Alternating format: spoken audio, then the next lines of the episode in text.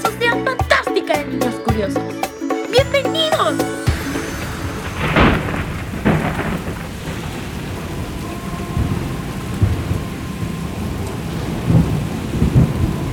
A Juan le da miedo aceptar esto, pero tiene miedo.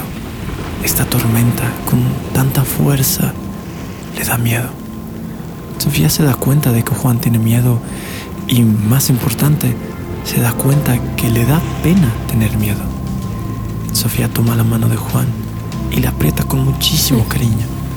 ¿Cómo te sientes? Juan se siente aún más nervioso por sentir la atención y el cariño de Sofía. Eh, ¿Bien? Juan, no nos tienes que mentir. Nos puedes decir cómo te sientes y todos aquí te vamos a ayudar. Nadie se va a burlar o reír de ti. Juan voltea a ver a sus amigos sintiéndose inseguro de sí mismo. Yo no te voy a juzgar por lo que sientas. Los sentimientos son un proceso evolutivo que nos ayuda a identificar si hay un peligro, si hay algo que nos puede gustar, algo que necesitemos. Son interpretaciones de nuestro subconsciente y nuestro cuerpo de las circunstancias en donde nos encontramos. Entonces no te juzgo, tú relax. Pues yo no te voy a juzgar. Porque, o sea, a mí no me importa tanto esos los procesos químicos. Me importa cuánto te amo y además, de seguro tienes miedo porque... Hmm, déjame pensar. Ah, ya sé. Nuestra guarida se está moviendo de un lado al otro y el viento y la lluvia están horribles y yo tengo miedo. Yo también tengo miedo. No, no te voy a juzgar porque te entiendo. Y además, te amo.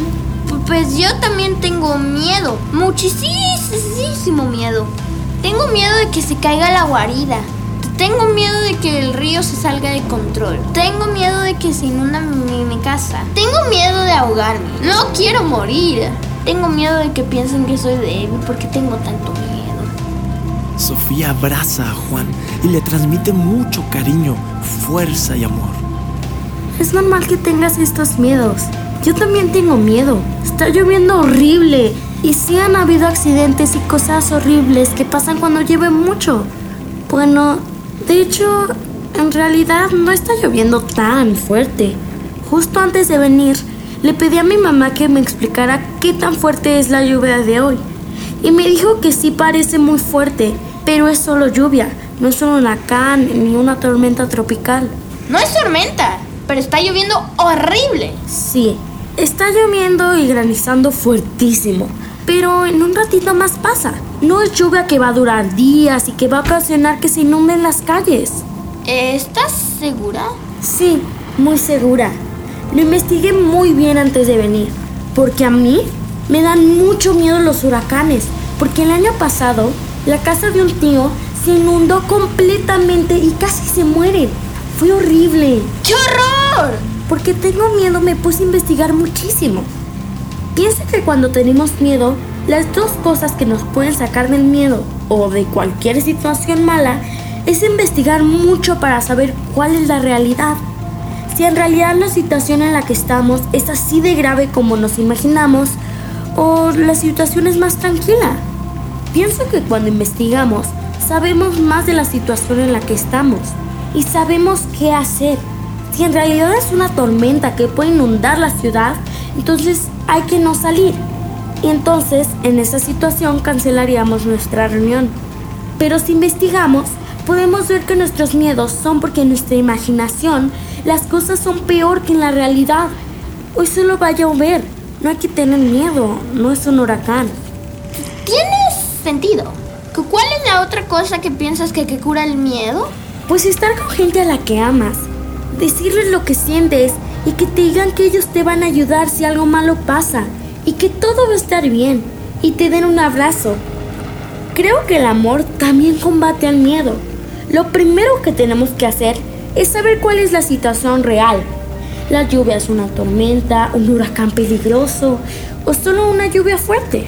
Una vez que tienes la respuesta, que es solo una lluvia muy fuerte, sabes que no es tan peligroso como una tormenta o un huracán. Entonces te puedes tranquilizar un poco. O si investigas y encuentras que es un huracán muy peligroso, entonces tienes que hacer lo necesario para protegerte a ti y a las personas que amas. Le hablas a tus amigos y nos dices que no salgamos y que nos cuidemos mucho y puedes estar más tranquilo. Pero después de todo eso, como quiera puedes sentir mucho miedo. Entonces el amor es lo que va a hacernos sentir protegidos. Por amor a ti mismo y a las personas a las que amas, investigas cuál es la situación real y nos avisas. La situación real es muy peligrosa, no salgan. O la situación real no es tan peligrosa, no se preocupen. Y después por amor nos das un abrazo y nos dices palabras bonitas. No es que el abrazo te vaya a proteger de la tormenta o el peligro, pero las personas que amas sí. El abrazo es una demostración de amor. Te hace estar seguro de que estás con personas que te van a ayudar si lo necesitas. Entonces, investigar y estar con las personas a las que amas, si haces eso, vas a estar seguro y vas a hacer que otros estén seguros y te vas a sentir muy bien y amado y protegido. Siento que porque somos niños, muchas veces no pensamos en que nosotros podemos solucionar las cosas, investigar qué tan peligroso es. Y solo nos esperamos a que los adultos nos abracen y nos hagan sentir seguros. Pero de ahora en adelante yo también quiero investigar más, decirle a mi mamá que no se tiene que preocupar o que si hay cosas que son preocupantes y abrazarla, darle más amor y tranquilidad. Sí, lo que dice Sophie suena como algo muy racional. Pienso que es algo que sería muy bueno que todos los adultos también hagan. Muy buena técnica. Juan sonríe, se siente más tranquilo. Ya no tiene miedo de expresar su miedo y sobre todo ya no tiene miedo de la lluvia. Se siente seguro y siente mucho amor. Gracias, Sophie. Gracias, amigos. Tienen razón. No tiene nada de malo sentir miedo. Y también yo agregaría que después de investigar si es peligroso o no y saber qué tenemos que hacer para estar seguros y después de hablar con las personas que amamos y abrazamos para darnos seguridad y confianza, después de eso también podemos rezar. Y la combinación de las tres nos puede ayudar muchísimo a sentirnos seguros y amados. Seguros porque sabemos cuál es la situación en la que estamos y qué tenemos que hacer para que no estemos en peligro. Amados y protegidos por las personas que abrazamos. Y si rezamos, amados por Dios también. La lluvia, los truenos y los relámpagos siguen cayendo fuera de la guarida de la sociedad fantástica de niños curiosos. Pero ellos están y se sienten seguros y sienten mucha tranquilidad y amor. Nosotros, los miembros de esta grandiosa, épica, ilustre y amorosa Sociedad Fantástica de Niños Curiosos. Estamos reunidos aquí para hablar sobre manía y los amores malos. Sí, sí, sí, sí. Quiero saber de estos amores porque yo quiero sentir todos los amores buenos pero no los malos. Estuve leyendo y por lo que entiendo, es igual de malo no tener amor en nuestra vida a tener un tipo de amor malo. Porque el amor malo nos lleva a hacer cosas que le hacen daño a otras personas y a nosotros mismos. Las personas que no tienen amor y las personas que tienen un tipo de amor malo se hacen daño a sí mismas y le hacen daño a otras personas. Pero, ¿cuáles son esos amores malos? Primero, solo había encontrado cosas sobre manía, que es como un amor muy malo hacia otras personas. Pero luego también entendí que el egoísmo es una forma mala de amor propio. Algunos llaman este egoísmo excesivo egoteísmo. Entonces, o sea, hay un amor hacia otras personas que puede ser así malo y un amor hacia de que haz de cuenta de que yo me amo a mí, que puede ser malo. Exacto, manía y egoteísmo. Sí, sí, sí. Hay muchísimas historias y cuentos sobre esos dos tipos de amor malo. Pero, o sea, espérense, yo todavía no entiendo muy bien la verdad de que cómo se comportan estas personas que tienen estos amores malos, o sea, qué hacen, qué quieren, cómo se comportan. Yo quiero saber porque, o sea, quiero saber si estoy sintiendo un tipo de amor malo, porque luego estoy sintiendo algo y no sé si es malo o bueno y pues bueno. Ok, vamos a empezar primero con manía. el amor malo hacia otras personas. Sí, sí, sí, ya, ya, ya. Hay varios tipos de manía, pero todos son amores tóxicos y generan relaciones tóxicas. No le entendí cómo está eso. Ok, lo tengo que explicar mejor. El amor de esposos hace que los esposos se sientan seguros y tranquilos, porque saben que pase lo que pase toda su vida, su esposo los va a amar y apoyar. Cuando una pareja tiene pragma, amor de esposos, se sienten tranquilos y felices de estar juntos y sienten confianza y seguridad de construir una vida juntos y hacer planes para el futuro juntos y comprar una casa juntos, de tener hijos juntos y muchísimas más cosas juntos. Porque confían en la persona a la que aman. Saben que la otra persona les ama y por eso pueden estar tranquilos y seguros y hacer planes para el futuro. Saben que pase lo que pase, van a tener ayuda de su pareja. Tener pragma hace que las personas puedan sentirse seguras en una relación y que puedan hacer y planear muchas cosas juntos. Sí, sí, sí, sí entiendo lo que es pragma. Pero si una pareja en lugar de tener pragma tiene manía, lo que pasa es que en lugar de sentir seguridad, siente inseguridad y miedo. ¿Cómo? O sea, ¿cómo? Cuando una persona siente amor del malo hacia otra, siente que su vida no tiene sentido sin la otra persona.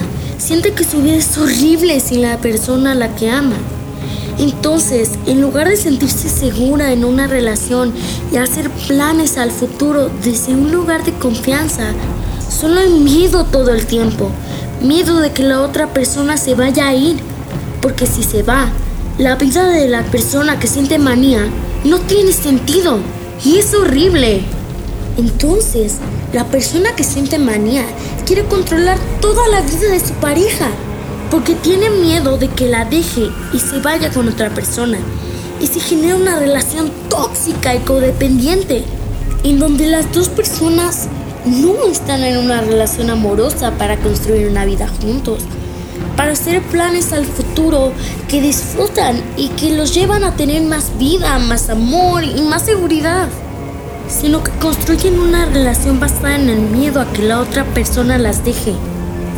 La persona que tiene manía siente que tiene que hacerse importante en la vida de la otra persona, en limitar la vida de la otra persona, para que la otra persona no se quiera ir, para que la otra persona la necesite. Las relaciones que se hacen con manía no son relaciones en las que se disfruta mucho hablar del futuro y se hacen planes con la pareja para disfrutar la vida, sino que se hacen planes para tratar de controlar a la otra persona para que la otra persona viva menos cosas y esté más atada a la relación. Pragma es un tipo de amor que genera relaciones llenas de confianza y seguridad. Manía es un tipo de amor que genera relaciones llenas de miedo e inseguridades. O sea, es como cuando los novios de que con la novia no dejan que vaya con un amigo o las novias con el, con el novio no dejan que vayan con una amiga o que chequen su celular, no lo dejan fuera de la vista o cosas así. Pero eso también puede pasar con el amor de amigos. Sí, ahorita nuestra amistad nos llena de amor, cariño y diversión a todos. Pero imagínense que uno de nosotros odia tanto su vida que comienza a sentir que todo lo chido de su vida es nuestra amistad. Y entonces comienza a sentir miedo de que dejemos de ser sus amigos. Entonces comienza a hacer cosas como decir mentiras para que lo veamos como alguien más cool y divertido. Y entonces comienza a hablar mal de otras personas para que no queramos tener otros amigos. Porque tiene miedo de que dejemos de ser sus amigos. Yo, yo, yo puedo entender eso. Porque, pues, es que a veces me siento muy mal. Porque mi papá no está en mi vida. Y siento, siento miedo de que ustedes se vayan de mi vida. Y la verdad, a veces quiero parecer más inteligente y divertida de lo que soy. Pues para, para que sigan queriendo ser mis amigos. Sí, Creo que todos nos hemos sentido así a veces. Pero el chiste es que nuestra amistad no está construida con esos cimientos. Siempre termina siendo honesta y diciendo lo que sientes. Y te queremos a ti porque ya eres súper inteligente, divertida y porque te amamos y tú nos amas también. Si en lugar de ser honesta con nosotros nos dirías mentiras y tal vez si intentara ser más amiga de Eli y a ella le dices cosas malas de mí para que se haga menos amiga mía y más amiga tuya, entonces eso sí sería manía.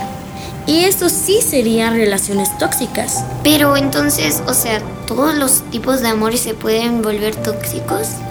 Sí, sí hay que tener mucho cuidado. Creo que cuando nos falta amor propio y amor de amigos o familia, es mucho más fácil que amores como Eros o Pragma se conviertan en amores malos.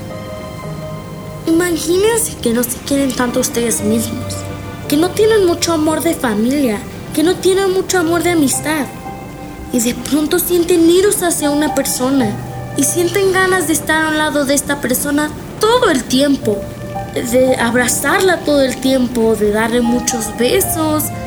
Entonces se puede sentir tan bieneros que tienen miedo de perderlo. Entonces, en lugar de disfrutar los abrazos, tienes miedo de que se acaben los abrazos y de que la persona a la que amas vaya a abrazar a alguien más. Entonces, sientes tanto miedo porque no tienes otros tipos de amor que comienzas a mentir o a querer controlar la vida de la persona a la que amas para que no se acerque a ninguna otra persona y que no dé amor de ningún tipo a otra persona más que a ti. Si no tenemos otros tipos de amor, es muy fácil que cualquier tipo de amor se convierta en un amor malo. Y entonces, ¿el amor de la familia también se puede convertir en amor malo? Sí, cuando una mamá o un papá no tienen mucho de otros amores, muchas veces el único tipo de amor que tienen es el de los hijos. Entonces quieren controlar la vida de los hijos hasta el más mínimo detalle, para que los hijos no se vayan, para que los hijos no amen a otra persona y siempre los amen más a ellos. Y pasa lo mismo con los hijos que no tienen mucho amor de otras partes. El único amor que tienen y quieren es el amor de su mamá y de su papá. Y se ponen celosos si ven que sus papás también aman a otras personas. Y el amor hacia nosotros mismos, ¿cómo puede ser malo? Imagínense que hay personas que se aman tanto a sí mismas que no hay espacio en su corazón para amar a otras personas. Pero todos necesitamos el amor de otras personas. Entonces, los que se aman demasiado a sí mismos se sienten solos y tristes y quieren que los otros sí los amen a ellos. Quieren que todos los amen a ellos. Pero ellos no quieren amar. Ellos quieren recibir, pero no dar.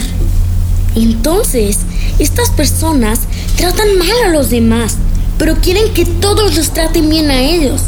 Estas personas exigen atención, amor, ayuda y cariño de las otras personas, pero ellos no les dan amor y cariño y ayuda a los demás. Y se pone todavía peor.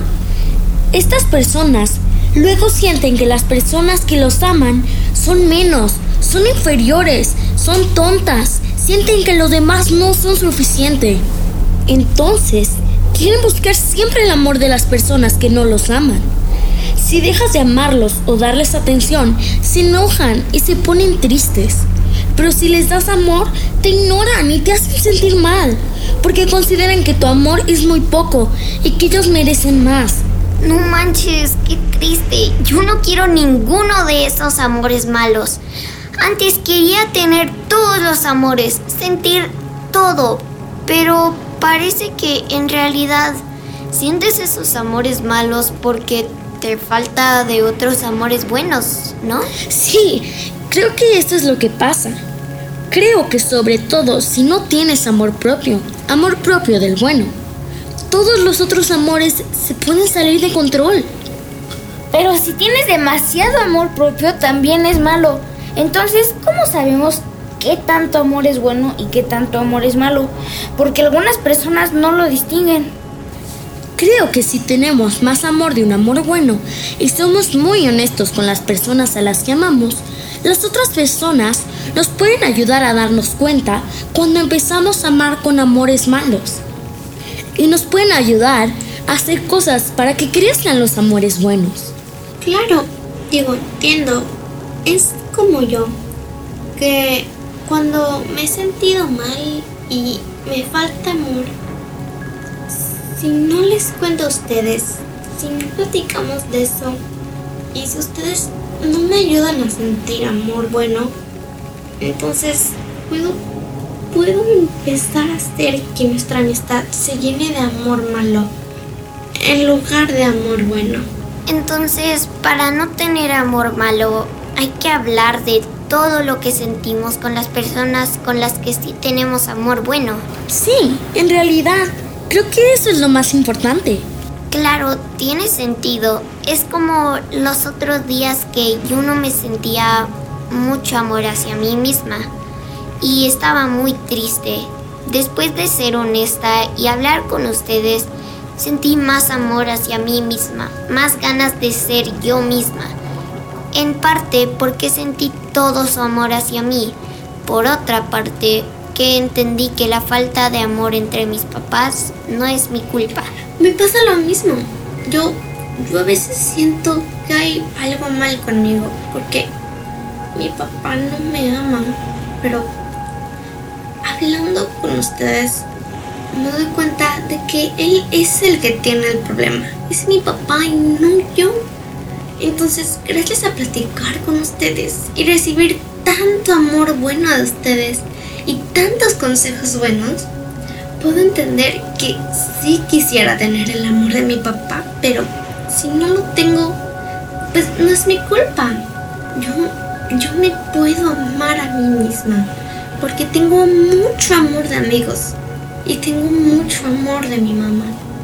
Ahora que lo pienso, creo que la mayoría de las canciones de desamor en realidad son sobre amores malos, no amores felices que nos hacen sentir bien y nos llevan a querer que la otra persona sea feliz y a ser felices nosotros mismos, sino amor que lleva a querer controlar a la otra persona y no querer que la persona sea feliz sin nosotros. Entonces, estas personas que cantan estas canciones se sienten todas desesperadas y mal y sienten muchísimos celos y quieren controlar a la persona que aman porque les falta amor bueno. Sí, exacto. Tienes mucha razón.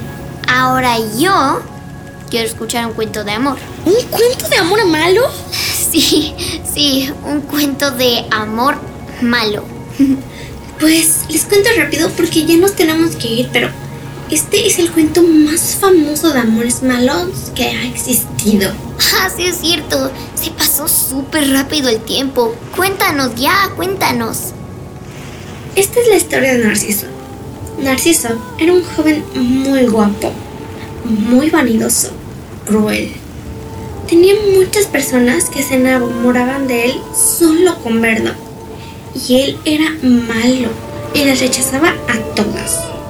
Una de estas personas se enamoró con manía de Narciso y sentía que su vida solo podía tener sentido si Narciso la amaba. Pero Narciso fue muy malo y le dijo que si su vida no tenía sentido sin él, entonces que se muriera, porque Narciso nunca estaría con ella. Esta persona sintió que no podía seguir viva después del rechazo tan feo de Narciso y se quitó su vida propia. ¿Se mató? Sí, y hasta Narciso le dio la misma espada con la que esta persona se mató. ¡Qué horror! ¡Qué triste! Sí, y esta persona amaba tanto a Narciso, con un amor tan malo, que prefirió morir a vivir sin el amor de Narciso. Si hubiera tenido más amor de amigos o de familia, de seguro le hubiera dolido de que Narciso la rechazara. Pero no se habría quitado la vida porque tenía más amor. Exacto, pero la historia continúa. La diosa del amor se enojó mucho con Narciso porque trataba muy mal a todas las personas. Y para castigarlo, le pidió a su hijo, Cupido, que hiciera que Narciso se enamore locamente de alguien que no podía tener. para que Narciso sintiera lo feo que es no poder estar con la persona que amas. Un día, Narciso iba caminando por el bosque encontró un pequeño estanque cristalino que no había visto antes. Se agachó para tomar agua y justo cuando pudo ver su reflejo en el estanque, Cupido le mandó una flecha de amor malo. Manía. La flecha de Cupido atravesó el corazón de Narciso, quien se enamoró de su propio reflejo. Se enamoró de sí mismo. ¿Se enamoró de sí mismo? ¿Qué?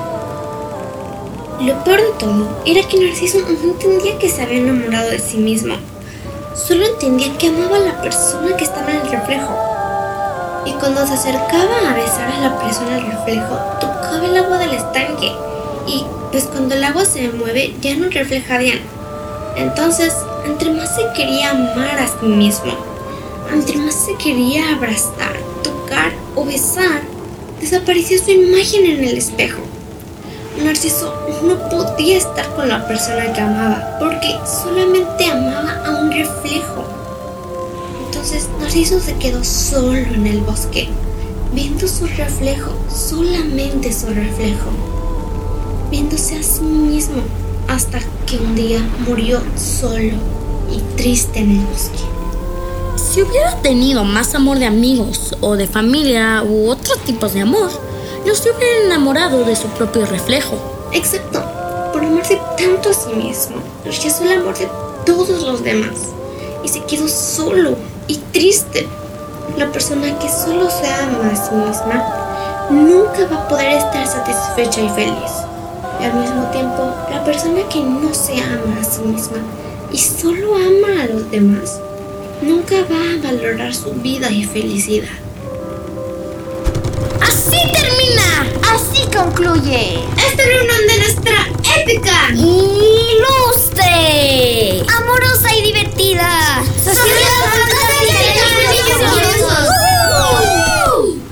Oigan, la siguiente semana me gustaría hablarles más sobre el amor cristiano. Sí, perfecto. La siguiente semana nos hablas más del amor cristiano. Y, y creo que ya terminamos de hablar del amor, ¿no? No, hay que hablar más del amor. Pero ya acabamos todos los diferentes tipos de amor. Como quiera, aunque dejemos de hablar del amor, nunca vamos a dejar de amarnos. Los amo, amigos. ¡Ya ustedes! Yo también los quiero muchísimo. Los amigos de la Sociedad Fantástica de Niños Curiosos se abrazan fuertísimo. Sus corazones se llenan de amor y cariño. Esta semana todos van a reflexionar sobre el amor en sus vidas y todo el amor bueno que quieren tener para que un día el amor bueno no se convierta en amor malo. ¿Y tú? ¿Qué harás esta semana?